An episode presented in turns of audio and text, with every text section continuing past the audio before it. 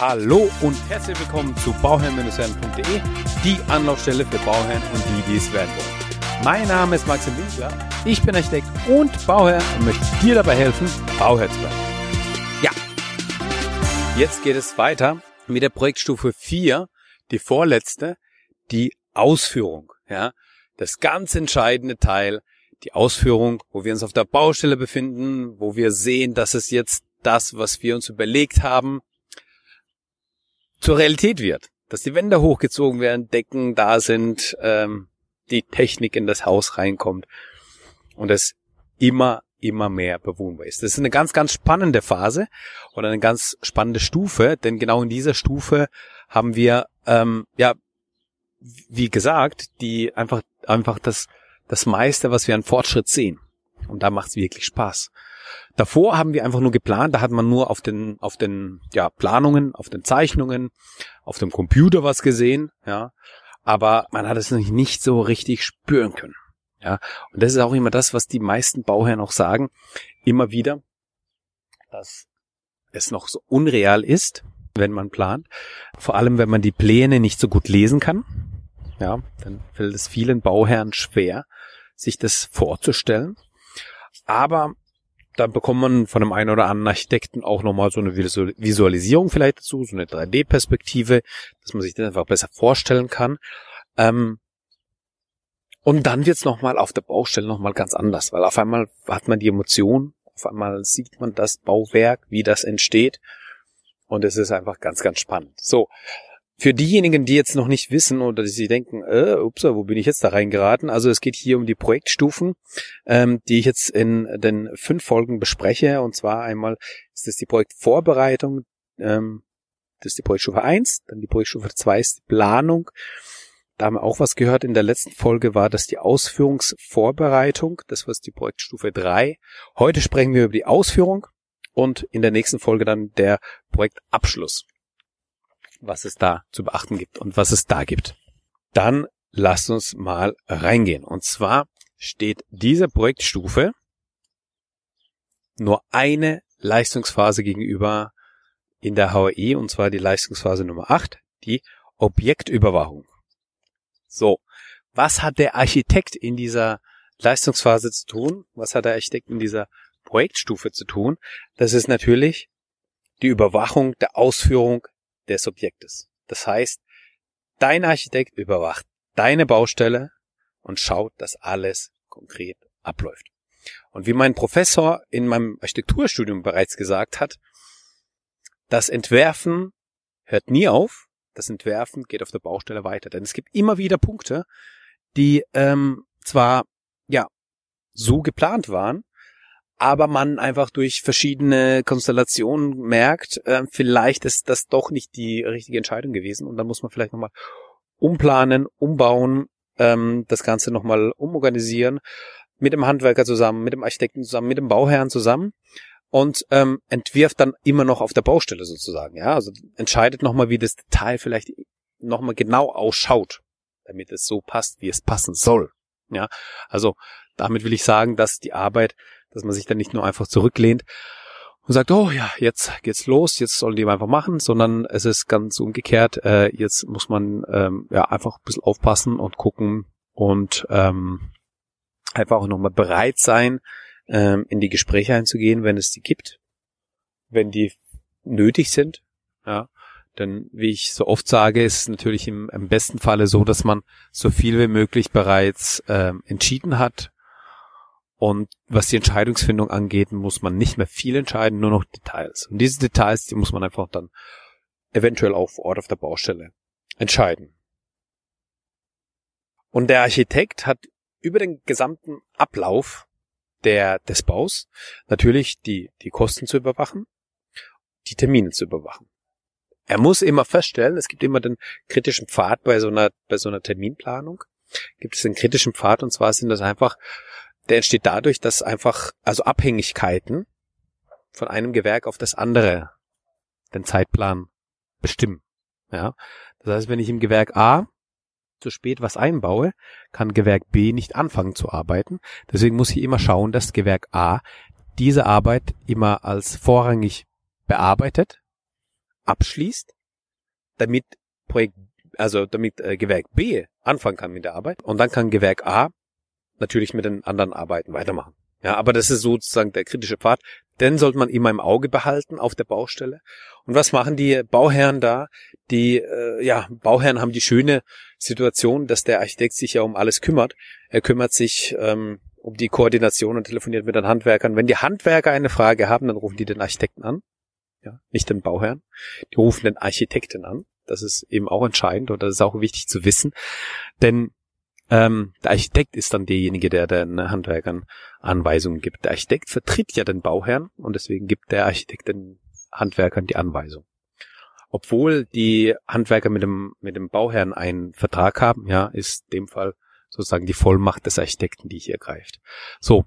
Und die Bauherren, da gibt es dann verschiedene Bauherren, also verschiedene Bauherrentypen. Die einen, die sind jeden Tag auf der Baustelle, also die gehen ganz normal arbeiten. Und nach der Arbeit, das erste, was die machen, die fahren an der Baustelle vorbei, machen Fotos, schauen sich alles an, sprechen mit den Handwerkern, vielleicht ist der Architekt auch gerade da. Und äh, ja, wissen dann Bescheid.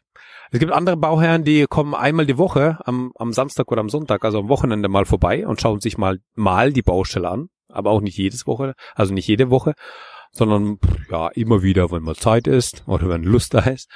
Ja, die gibt es auch, diese Bauherren. Ja, ganz klar. Also da muss man halt einfach gucken, was für ein Typ man ist. Ja, muss man einfach alles wissen und dann geht man da vorbei oder hat man einfach die Zeit nicht, weil man so eingespannt ist im Beruf. So. Und dann macht man das halt nur am Wochenende. Ja, aber in der Regel hat man schon ähm, eigentlich die meisten Bauherren eigentlich schon die Lust, so alle zwei, drei Tage mal auf die Baustelle zu kommen, sich mal anzuschauen, wie es läuft, wo wir gerade stehen und so weiter. Ähm, oder man hat irgendwie einen, einen Opa, also äh, einen Opa, ein Opa, ein Opa, eine Oma, die mit dem Kinderwagen auch da vorbeigeht und dann macht sie mal Fotos oder sowas, ja, dann weiß man aber, wie der Stand ist. Aber das ist nur so die Info, ja. Ich meine, wenn, wenn es was Wichtiges gibt, wenn es was Wichtiges zu besprechen gibt, wenn es was Wichtiges zu entscheiden gibt, dann wird der Architekt schreien, um Hilfe rufen und sagen, lieber Bauherr, wir brauchen dich auf der Baustelle. Kann Krisensitzung sein, kann Entscheidung sein, kann was auch immer sein. Aber da muss man einfach dann auch, ja, die Bereitschaft haben und dann auch hinten gehen und, ja, das Ganze schnell aus dem, aus dem, aus der Welt räumen. Ja, wenn es denn irgendwelche Probleme gibt. So, und dann das Wichtigste natürlich, was der Bauherr auch, auch macht, auch macht, neben der, ja, neben der, neben dem Gucken und neben der Schauen ist natürlich zu gucken auch, sind wir im Budget? Sind die Rechnungen, die einflattern, weil in der, in dieser Phase kommen diese Abschlagszahlungen rein. Darüber habe ich ja in der letzten Folge schon was äh, gesagt. Und die Abschlagszahlungen kommen rein und dann muss man halt immer wieder gucken, passt das auch so? Bewegen wir uns auf dem richtigen Weg? ist das Gewerk vielleicht nicht mal zur Hälfte ausgeführt und äh, 90 Prozent der Summe sind schon aufgebraucht, da muss ich mal aufhorchen. Da muss man Architekten nachfragen und sagen, hey, kommen wir denn dahin? Passt das denn so? Und ähm, der, der Architekt hat nämlich die Pflicht dem Bauherrn gegenüber, frühzeitig anzukündigen, wenn es Projekterhöhungen gibt, also wenn die Kostenberechnung überschritten wird. Oder es Nachträge gibt oder sonstiges. Ja, muss der Architekt rechtzeitig und frühzeitig den Bauherrn informieren. Das ist eben auch ganz, ganz wichtig.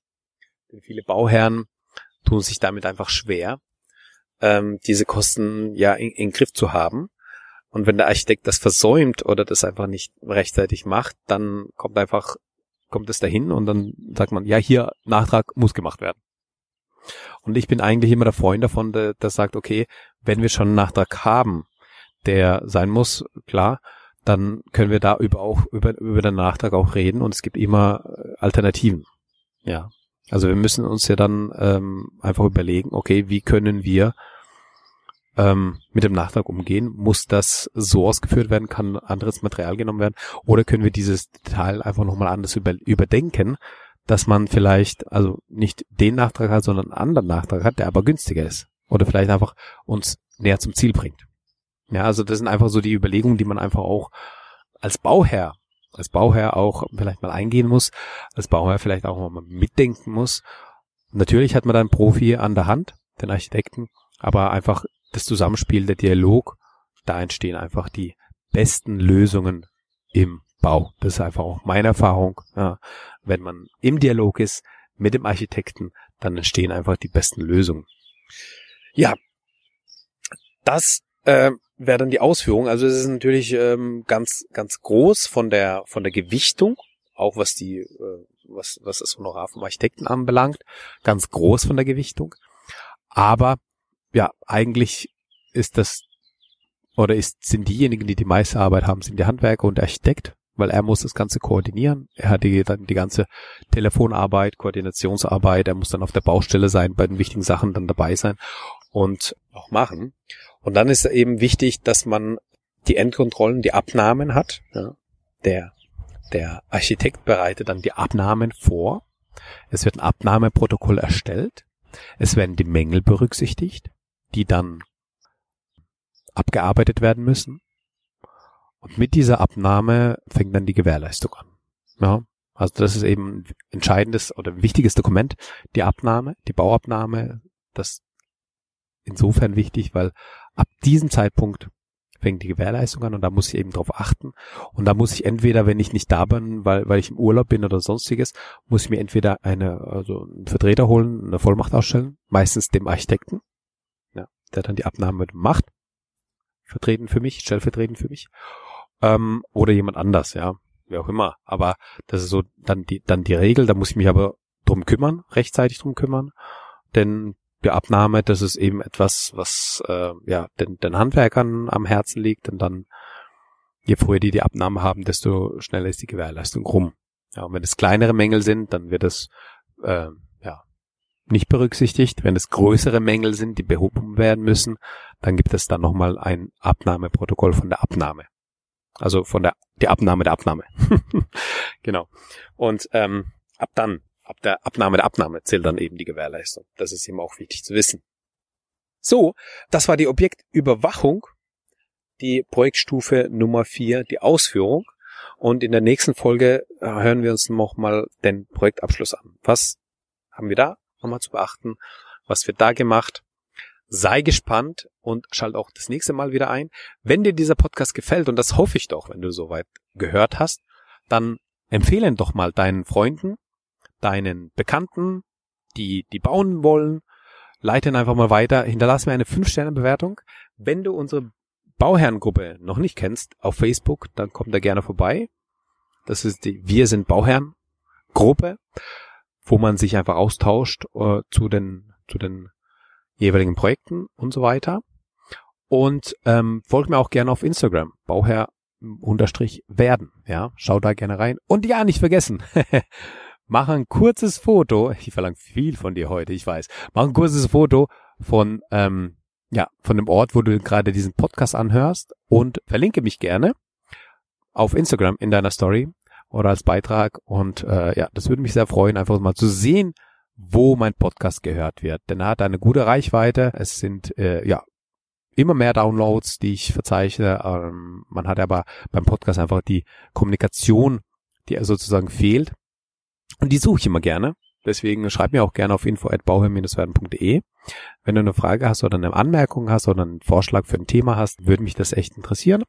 Und beim Podcast ist einfach so, dass man da ja eine einseitige Kommunikation hat. Das heißt, ich spreche ins Mikro, du hörst ja das an über die Ohren, aber du kannst mir kein direktes Feedback geben. Wie bei YouTube zum Beispiel, wo man einfach einen Kommentar hinterlassen kann. Äh, deswegen äh, versuche ich da jetzt die anderen Kanäle jetzt auszunutzen, also E-Mail oder auch Instagram, was ganz im Kommen ist. Jetzt viele nutzen, vor allem auch viele Bauherren. Und da ähm, schau da gerne mal rein, Bauherr unterstrich werden oder schreib mir da auch eine Nachricht. Verlink mich, wenn du ein Foto gemacht hast von dem von einem Ort ähm, oder vom Screenshot, wie du den Podcast hörst. Das würde mich freuen. Ja, das war's. Ich wünsche dir alles, alles Gute äh, für dein Projekt Eigenheim und immer dran denken, um Bauherr zu werden, schau rein bei Bauherr mit Ciao, dein Max.